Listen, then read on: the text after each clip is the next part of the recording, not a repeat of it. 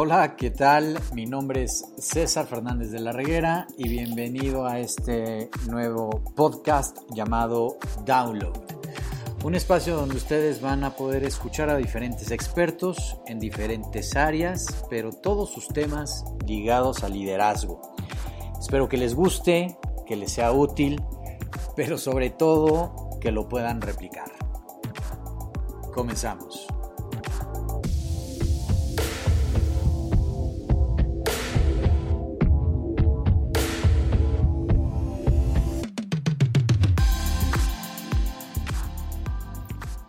Hola, hola, hola a todos. ¿Cómo están? Pues eh, yo feliz, contento, porque hoy termino pues esta segunda temporada de este podcast que iniciamos a la mitad de la pandemia y hablo en plural iniciamos porque no es un proyecto personal, es un proyecto que yo solamente lo puse sobre la mesa, pero el contenido lo trajeron infinidad de invitados. Contamos prácticamente ya con 26 invitados, cosa que en verdad no nada más me llena de emoción, de orgullo, sino también eh, de un reconocimiento especial para todos ellos que se tomaron el tiempo de poder compartir un poco de su vida con cada uno de los que nos escuchan. Y el otro agradecimiento, en consecuencia, pues va para todos ustedes que se ponen unos audífonos, que lo escuchan en el coche, que mientras están trabajando haciendo lo que sea que tengan que hacer, correr, brincar, lo que sea, deciden pues ponerle play a un podcast que el único objetivo que tiene es generar contenido de calidad y que les presente a ustedes gente como ustedes, como, como tú, como yo, y que nos compartan un poco de sus experiencias, todas ellas ligadas en términos de liderazgo. Y este episodio como una buena costumbre que empecé en la primera temporada es eh, hablar sobre cuáles fueron los aprendizajes que yo obtuve en cada uno de los tres episodios de esta temporada, temporada número dos. Y, y quiero empezar, pues obviamente, con el episodio número uno, que traje a un invitado que conocí bajo unas circunstancias eh, especiales, pero también quitándome un poco el miedo y el temor de ponerme enfrente de, de un caballo, un animal grande, un animal imponente, pero que al final de cuentas refleja mucho de lo que somos, porque el caballo se mantiene en vibraciones. Kervin nos platicaba y, hubo una frase que hizo mucho eco en mí. Él dijo, el maestro aparece cuando el alumno está listo. ¿Y cómo resonó esa frase en mí? Resonó porque cuando yo tuve esta experiencia del face to face con, el, con el caballo y que lo único que hizo Kervin es poner todos los medios para que así fuera y después, tomando en cuenta su habilidad ya de lectura, me dio una retroalimentación de qué era lo que él veía en el caballo y que reflejaba, pues obviamente, mis comportamientos y mis actitudes. Creo que el caballo llegó en el momento que tenía que haber llegado, para mí. Y aparte fue en un momento este, también muy, muy especial porque era el cumpleaños de, Valeria, mi novia, y eh, fuimos a celebrar su cumpleaños y entonces pues se dio toda esta experiencia eh, vibracional que fue en verdad a mí me, me volaba la cabeza. Y comprendí que el liderazgo también es vibracional. Si nosotros vibramos en cierta sintonía, nuestros colaboradores vibran también en esa misma sintonía. Cuando un líder está frustrado, está enojado, mantiene esa vibra y la contagia de manera viral con toda su gente. Ahora que está muy de moda este, este concepto de viralizar, todavía aún más y, eso es lo que me enseñaron los caballos. Los caballos, lo que, lo que Kevin eh, este, me platicaba en este podcast, que solamente voy a dar fragmentos para que se interesen y por favor vayan y lo escuchen. Eh, los que todavía no lo han escuchado y solamente se, se van a peinar este, este resumen, es que los caballos en manada pues vibran y si a alguien, alguno de ellos, alguno de los miembros de la manada se pone alerta, inmediatamente empieza a contagiar a los demás. No es que exista un líder de la manada, como bien decía Kirby. Alguien tenía que decir y lo dijo. Es que al final de cuentas eh, no seguían con base a un liderazgo tácito, definido y claro, y toda la manada dice, él es nuestro líder porque es el caballo más grande y más fuerte. No, sino su liderazgo y su medio de comunicación es a través de vibraciones. Y llegan a generar una vibración tal que fíjense qué interesante está esto. Los latidos del corazón de cada uno de los caballos inclusive pueden empalmarse. Esto está en verdad casi casi fuera de, de serie. Otra cosa que mencionaba también Kervin es que es importante tener un propósito. Si no hay propósito, no hay fidelidad. Por lo tanto, todo esto que nos compartió Kervin León, que él se, autodenomina pues prácticamente un guía solamente de autoconocimiento, nos pone las herramientas para que nosotros las utilicemos y después Él nos da guía para que nosotros mismos pudiéramos entrar en esta autorreflexión de quiénes somos, por qué nos reflejamos y por qué actuamos así, es de los episodios que en verdad más atesoro. Episodio 2. Eh, en este episodio 2 hablamos de dar el ejemplo, pero sobre todo hacer conciencia ecológica. Y, traje al, micrófono en este, perdón, en este episodio a Alfredo Benítez Mitre. Eh, como pueden escuchar, en, términos de apellidos, pues él es eh, parte de, también de mi círculo más cercano. Y Alfredo eh, yo le tengo una gran autoestima porque es una persona que no nada más se entrega a su trabajo, sino que la hace con muchísimo cariño y muchísima pasión. Eh, Alfredo lo que nos proponía o lo que yo logré captar de este episodio es que es bien importante tener conciencia de nuestras acciones. Alfredo es un emprendedor que tiene una compañía de kayaks en, Cancún y parte de sus funciones y, e intenciones es pues preservar el lugar y el ecosistema del cual él forma parte y de cual él también trabaja. Y dentro de este gran propósito, él lo que hace o trata de promover en la sociedad es una conciencia de tener cuidado con nuestro medio ambiente. Hay que cuidar este mundo que tenemos, solamente tenemos uno. Y la gran educación se gesta desde la casa. Y él tiene un nombre especial que me encantó el origen del mismo para su compañía que se llama Conexión Nativa. Volvamos a nuestras raíces conectemos nuevamente con, la naturaleza y démosle ese respeto. En términos de liderazgo, para mí, ¿qué significó? Pues significó el volver a reencontrarnos con lo que somos en esencia. Y todo líder debe de cuidar de su entorno y de su medio ambiente. Vamos, tuvimos una gran lección que nos dieron el año pasado a nadie le pasaba por la cabeza que iba a venir un bicho y nos iba a encerrar a la mayoría de la población a nivel mundial.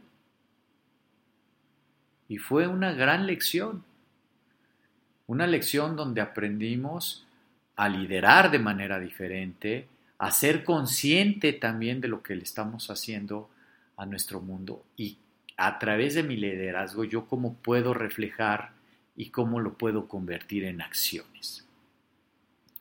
En el capítulo 3 traje a Eduardo Porras.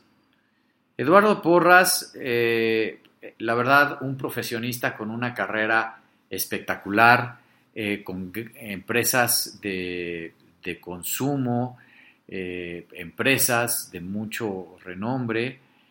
hoy actualmente es el, el director comercial de, una empresa que se dedica al transporte, Grupo Estrella Blanca.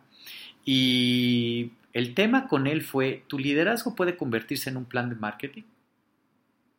¿Podemos hacer que nuestro liderazgo tenga eco de manera mucho más efectiva con la gente que nos rodea y se vale promocionarlo, comunicarlo, distribuirlo, darle inclusive un precio?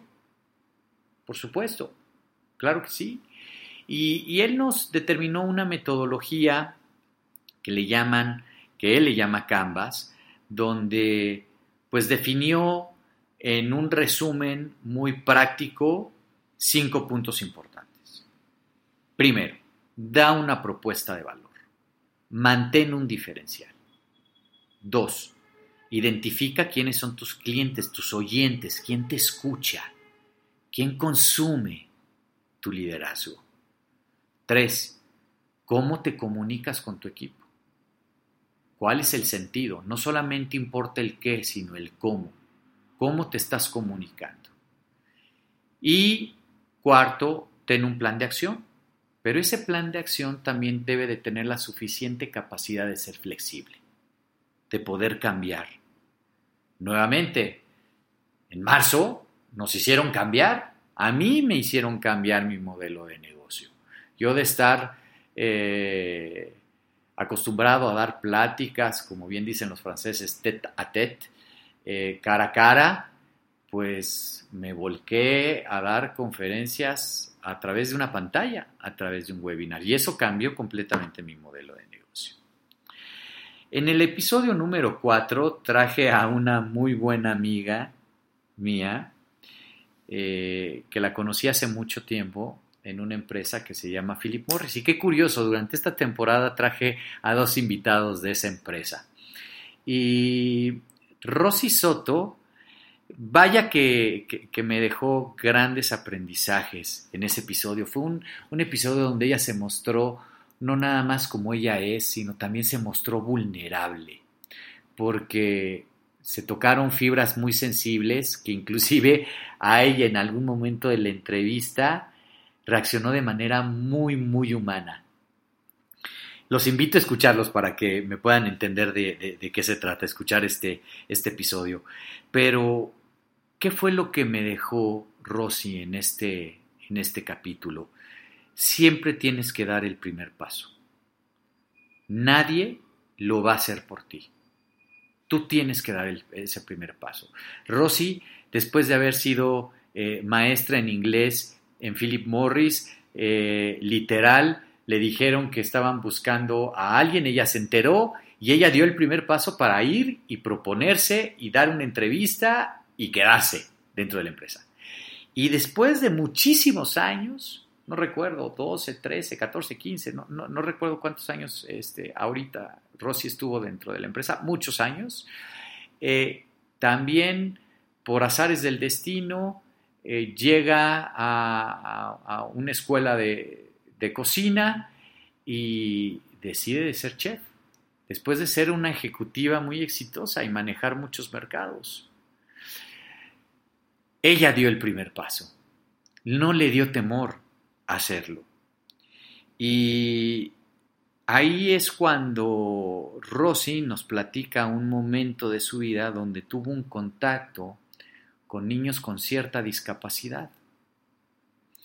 Y no quiero, en verdad, arruinarles el episodio, porque en verdad sí quiero que lo escuchen completo, pero ahí es donde Rosy nos muestra este lado vulnerable que tiene todo líder.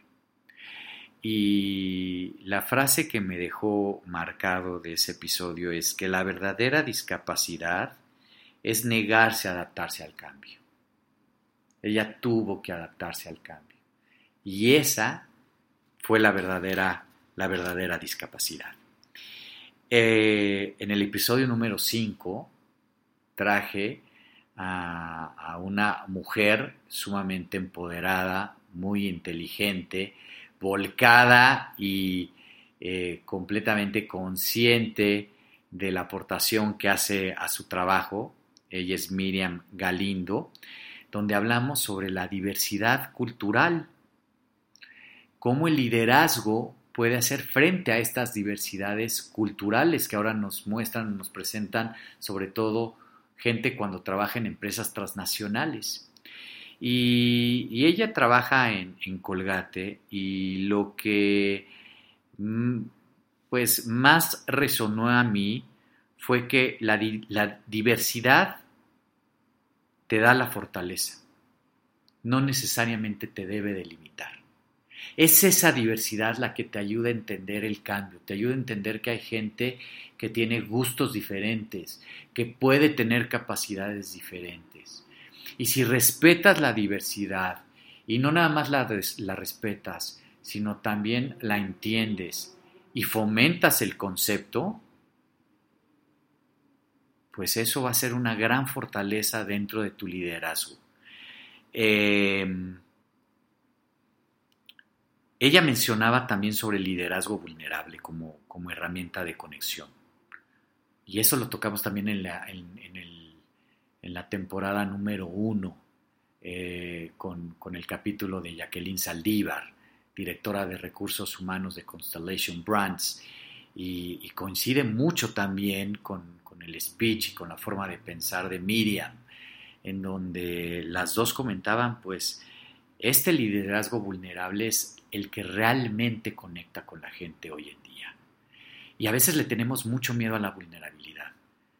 Pensamos erróneamente que un liderazgo vulnerable nos hace débiles, pero no, más bien nos hace humanos y nos acerca a la demás gente.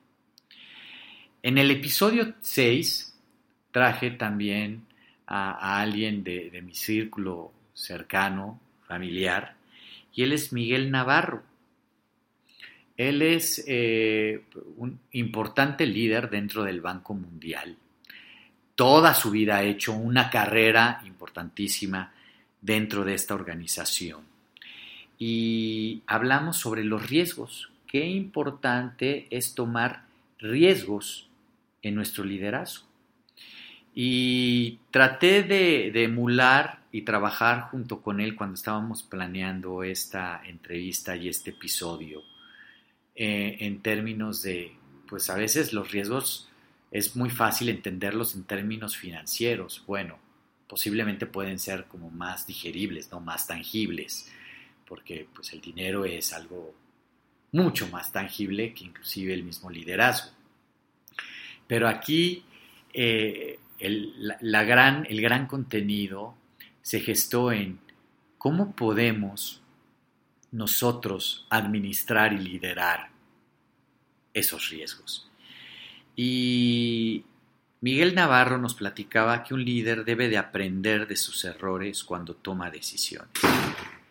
Tiene que establecer un propósito, tiene que definir un camino y la, lo tiene que redefinir por si en algún momento dado necesita ver algún, algún cambio. Y sobre todo, si entiende que no fue la mejor decisión. Nada en nuestra vida es lineal. Eso me quedó muy claro de esta, de esta entrevista. Siempre tenemos altos y bajos. Nuestra vida está formada de diferentes ciclos. Y el arropar y entender que nuestra vida va cambiando eso va formando también nuestro liderazgo. Saber que nuestro liderazgo no debe de ser estático. Nuestro liderazgo debe de estar en constante desarrollo. Por lo tanto, pues en este orden de ideas, Miguel nos planteaba tres importantes herramientas para poder utilizar un liderazgo enfocado en el manejo y administración del riesgo. Primero, ten una información clara, información de claridad. Dos, escucha. Desarrolla estabilidad del escucha. Y tres, sé consciente que no hay una solución. Para un problema pueden haber múltiples soluciones. En el episodio 7, un episodio muy interesante, con una persona icónica dentro de la industria del diseño eh, industrial, valga la redundancia en nuestro país, eh, nos platicaba eh, sobre cómo ha sido esta, esta capacidad o si podemos tener esta capacidad de poder diseñar nuestro propio liderazgo. Ariel Rojo fue el invitado en, esta, en esta plática, que aparte fue una plática que también disfruté, disfruté muchísimo, fue muy, muy, muy afable, pero también fluyó con varios conceptos bien interesantes. Y, y Ariel, al inicio del podcast, comentó, es diferente saber que entender. Y por eso nuestro liderazgo tiene que estar enfocado a explicar. Cuando nosotros explicamos y damos un propósito, cuando a través del diseño o cuando diseñamos ciertas estrategias o diseñamos cierta estructura en el cual va plasmado nuestro liderazgo, nuestra gente, nuestros colaboradores pueden encontrar un mejor propósito si lo entienden no solamente si se les explica. Por lo tanto, el diseño nos dirige hacia un mejor futuro. Nosotros diseñamos nuestra vida, diseñamos nuestro plan de vida. A veces ese diseño puede estar fuera de la, de la realidad o del contexto, pero al final de cuentas, la idea es que podamos tener un diseño que nos permita poder alcanzar ese futuro. Y también entender que tenemos que irlo modificando. Él dio una frase de José Martí, porque cuando hablamos de diseñar nuestro propio liderazgo que va a afectar al diseño de los demás, eh, tocamos esta acción que yo le decía que era una acción muy loable, donde él diseñó una válvula donde repartía, ahora en términos de COVID, el, suministro de oxígeno en, dos sentidos. Imagínense un doble cabezal donde de un solo respirador puedas distribuir el oxígeno en dos respiradores de manera simultánea. Y yo le decía, oye, qué bárbaro, qué lo hable porque tú donaste ese diseño. Y, y él utilizó una frase de José Martí que, hizo mucho eco, donde José Martí decía, ayudar a los demás no solo es parte de tu deber, sino también de tu felicidad. Y me decía, César, es que no debería de ser loable, debería de ser parte de mi propio comportamiento, parte de mi propio liderazgo. Las cosas no deberían de ser loables, sino deberían de ser porque las tengo que hacer, porque le tengo que regresar algo a la humanidad de lo que me ha dado. En el episodio 8 hablé con Marisol Fernández, quien es eh, una alta ejecutiva, trae un cargo directivo en Nacional Monte de Piedad, y, tocamos temas bien interesantes. Eh, tocamos este tema de corresponsabilidad. ¿Por qué un líder debe de ser corresponsable? ¿Por qué un líder debe de tener nada más una responsabilidad solamente para con sus colaboradores o colaboradoras o colaboradores, ¿no? Dentro de este diálogo inclusivo y lenguaje inclusivo. Eh, tiene que entender el líder que hay una corresponsabilidad más allá de su propia empresa, más allá de su propio eh, propósito solamente para construir valor dentro de su, de, su empresa, de su compañía o de su grupo de trabajo. Tiene una corresponsabilidad con la sociedad. Tiene una corresponsabilidad con el vecino, con la vecina. Y en ese orden de ideas eh, llegamos a la conclusión que sí, México es una sociedad muy generosa y muy solidaria en momentos de crisis. Sin embargo, tiene a momentos de individualidad hacerse cargo, a pensar que un problema, por ejemplo, y lo tocamos en ese mismo episodio, de violencia de género, no puede ser tratado como privado, sino ya es un problema público y por lo tanto tenemos que actuar en consecuencia. En el episodio número 9 se acercó al, micrófono Paul Martínez. Paul Martínez es un gran amigo desde la universidad. Y, Paul ahora es un, ejecutivo, pero también un profesionista que ha tenido gran parte de su experiencia profesional basada en la educación en este país. Ha contribuido a educar en todos los niveles, literal desde kinder, preprimaria, pasando por primaria, secundaria, preparatoria, universidad y también ha dado clases de maestría. Entonces conoce todos los niveles educativos que hay en el país y sus necesidades. Y lo que Paul nos planteaba en su momento es que hay una también corresponsabilidad eh, de toda la sociedad para formar líderes. El liderazgo no solamente se forma educándose en la escuela. Mm. El liderazgo se forma también desde la casa, a través de valores, a través de actitudes. Y, y hay que pensar y hay que involucrarse con la educación de nuestros hijos. Son estos hábitos y estas virtudes que se dan en casa como empezamos a formar pequeños líderes. Y ojo, fíjense qué responsabilidad tenemos tan grande los que tenemos hijos, que necesitamos ser conscientes que formamos los líderes, y va a sonar muy romántico en verdad, pero estamos formando los líderes del mañana. Y esa es la gran responsabilidad que tengo. Por lo tanto, eh, él daba una o, nos compartió una frase de San Pablo que decía, hacerse todo para todos. Y eso significa incluir a todos, absolutamente a todos. En el episodio 10 eh, tuve la fortuna de poder platicar y charlar con, con Maribel Quiroga.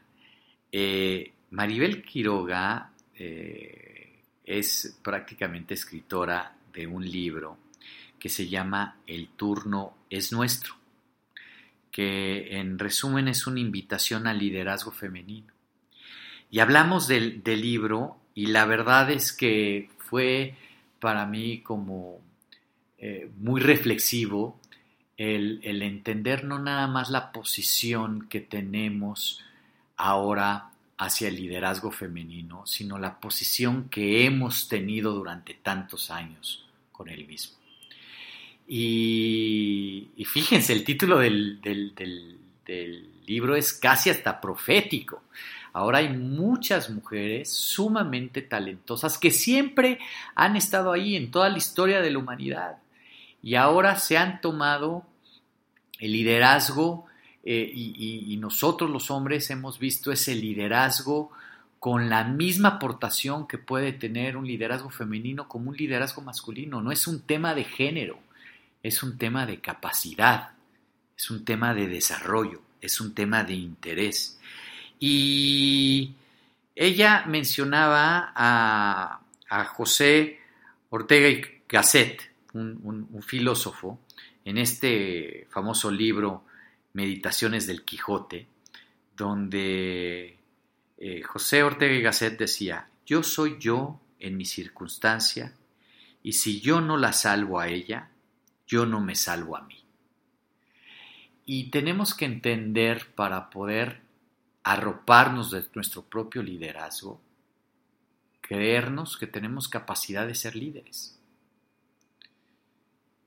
Todo este movimiento femenino que a mí la verdad es que me hace mucha resonancia porque aparte yo tengo a dos hijas, dos, dos campeonas que en verdad yo doy las gracias que hayan mujeres tan valientes hoy que están abriendo brecha y trecho porque les van a permitir a mis dos hijas también poder competir en igualdad de circunstancias, cosa que se me hace completamente maravilloso y estoy profundamente agradecido, donde tenemos que ser conscientes que yo puedo ser líder independientemente del género que tenga. Y estoy hablando masculino y femenino, más todos los demás géneros que, ahora se, han puesto en, no nada más eh, en la opinión pública, sino se están gestando como una realidad ya. Y el liderazgo es completamente, no tiene nada que ver con el género, cualquiera que sea. El liderazgo es una actitud, es una posición, es una competencia, es una habilidad que se tiene que entrenar. Eh, muy interesante en verdad ese episodio que tuve con, Maribel Quiroga. En el episodio número 11, ya prácticamente eh, terminando ya la temporada, eh, traje a, la conversación a alguien que yo considero un verdadero líder, alguien que me formó, que yo tuve la oportunidad y la fortuna de trabajar con él, Luis García. Luis García eh, hoy es el, el director general de Bonafont para el negocio de HODs, que son estos, los garrafones, eh, no el consumo individual que ustedes encuentran en supermercados o tiendas de conveniencia, sino es eh, un consumo mucho más institucional y enfocado para casa a través de los garrafones. Y hablamos sobre la constancia. Cómo la constancia puede ser inclusive eh, pues un, un detonante de nuestro liderazgo y si forma parte de la ecuación del liderazgo. Y hablábamos de constancia, de dedicación, de perseverancia, de esfuerzo, de sacrificio, inclusive de disciplina. Y él decía que la constancia para Luis es más una actitud que una habilidad. Debemos de tener esa actitud de ser constantes en la vida.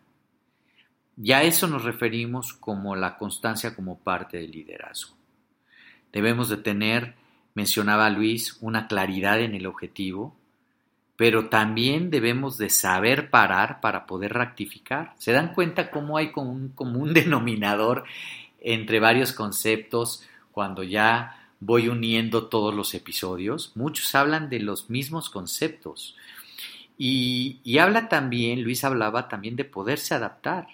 Adaptar no nada más significa cambiar lo que quiero, pero sí adaptarme a la forma. Es decir, yo puedo tener claro el objetivo y no necesariamente tengo que cambiar ese objetivo. Posiblemente tengo que cambiar la manera de cómo llegar a ese objetivo. Un poco también lo que mencionaba eh, mi querido Miguel Navarro en, su intervención en, en episodios pasados. Episodio número 12. Don Héctor Medero para mí una referencia en liderazgo. ¿Por qué una referencia en liderazgo?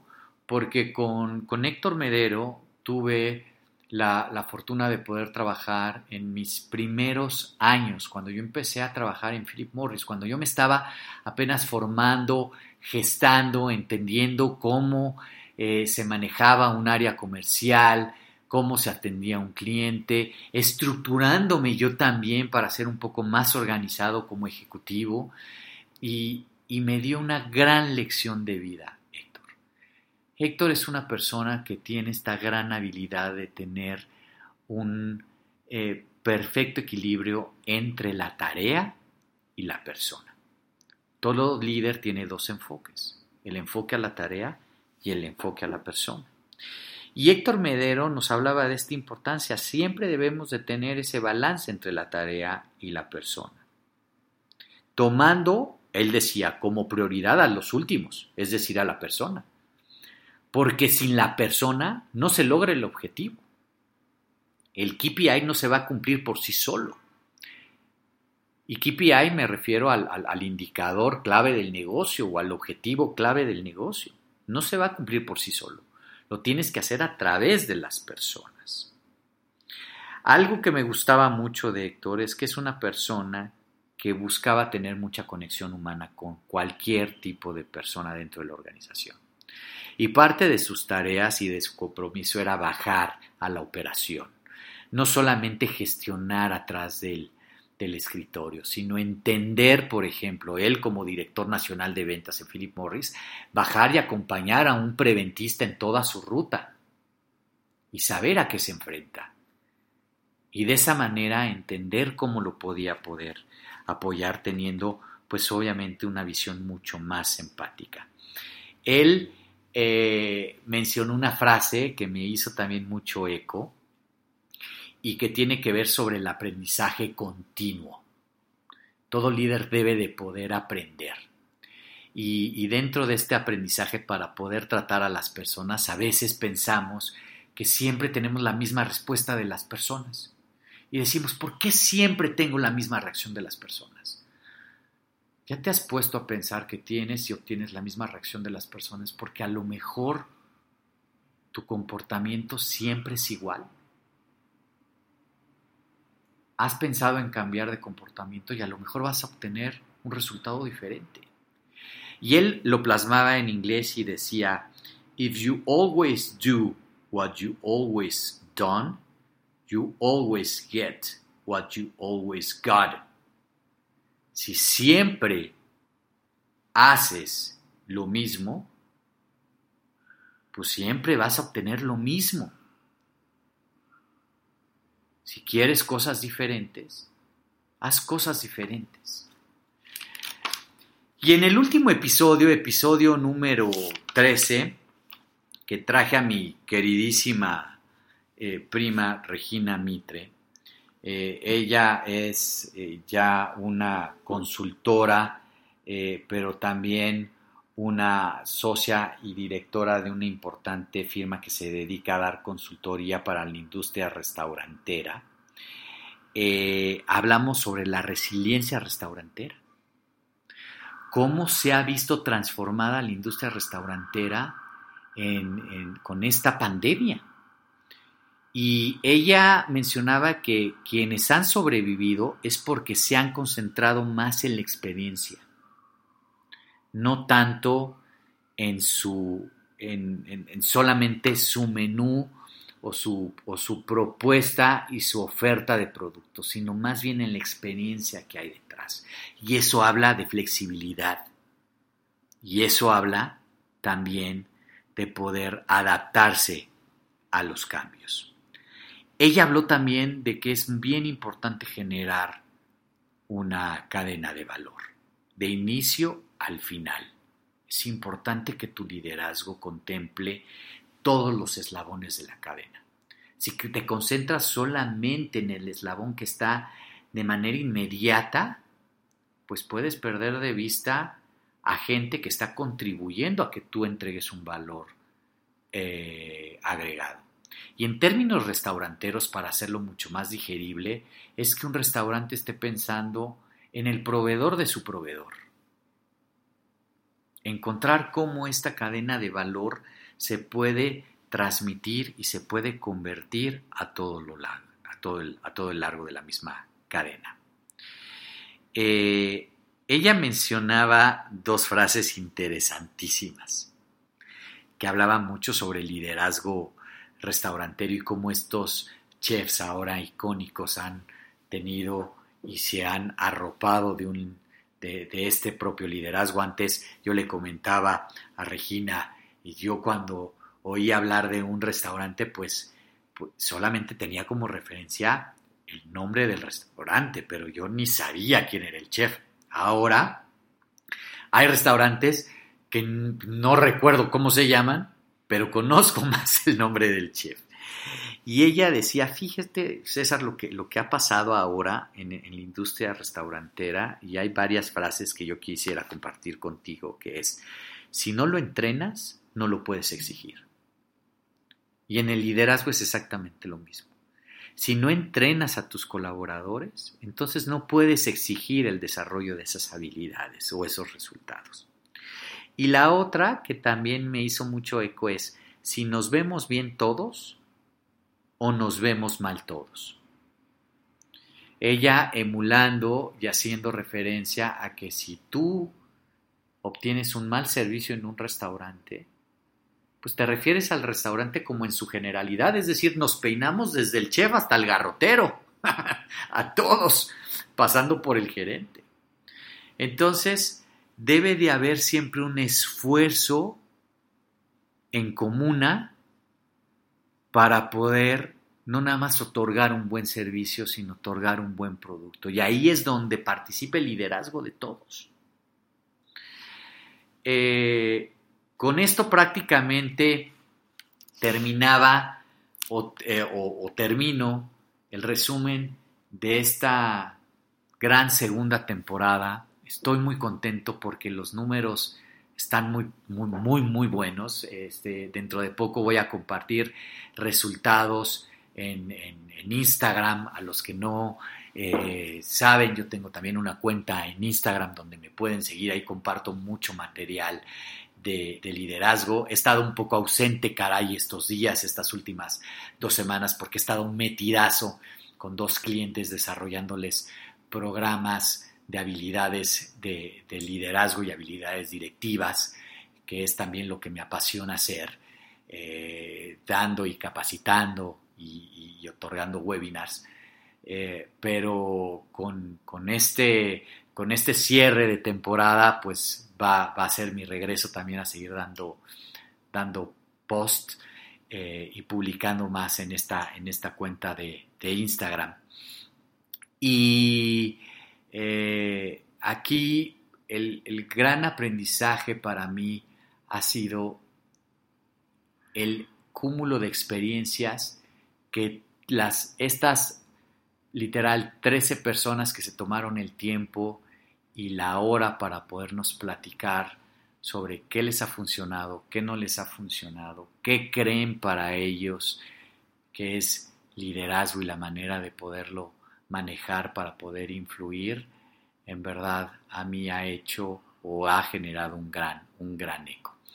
Eh, yo les decía, les voy a compartir los, los resultados, estoy en verdad ya ansioso y ávido por poderlos, por poderlos presentar pero seguiremos con este podcast. Estoy yo en verdad muy entusiasmado. Ha sido una herramienta que me ha permitido acercarme a cada uno de ustedes y por lo menos hablarles al oído, que se me hace como esta relación, no hay relación más íntima que uno al otro le hable al oído, caray.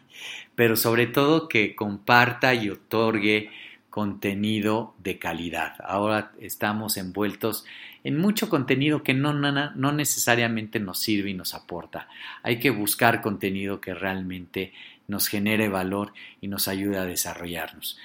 Eh, a todos ustedes les mando un fuerte abrazo a la distancia, un fuerte abrazo virtual y pues bueno, eh, ahora es tiempo de planear la tercera temporada, me voy a tomar mi tiempo, voy a construir otra vez esta lista de invitados y me dará muchísimo gusto volverlos a tener o poder eh, establecer contacto con cada uno de ustedes a través de sus audífonos. Les mando un fuerte abrazo y, en verdad que les deseo mucho aprendizaje y mucho desarrollo. Hasta luego, adiós.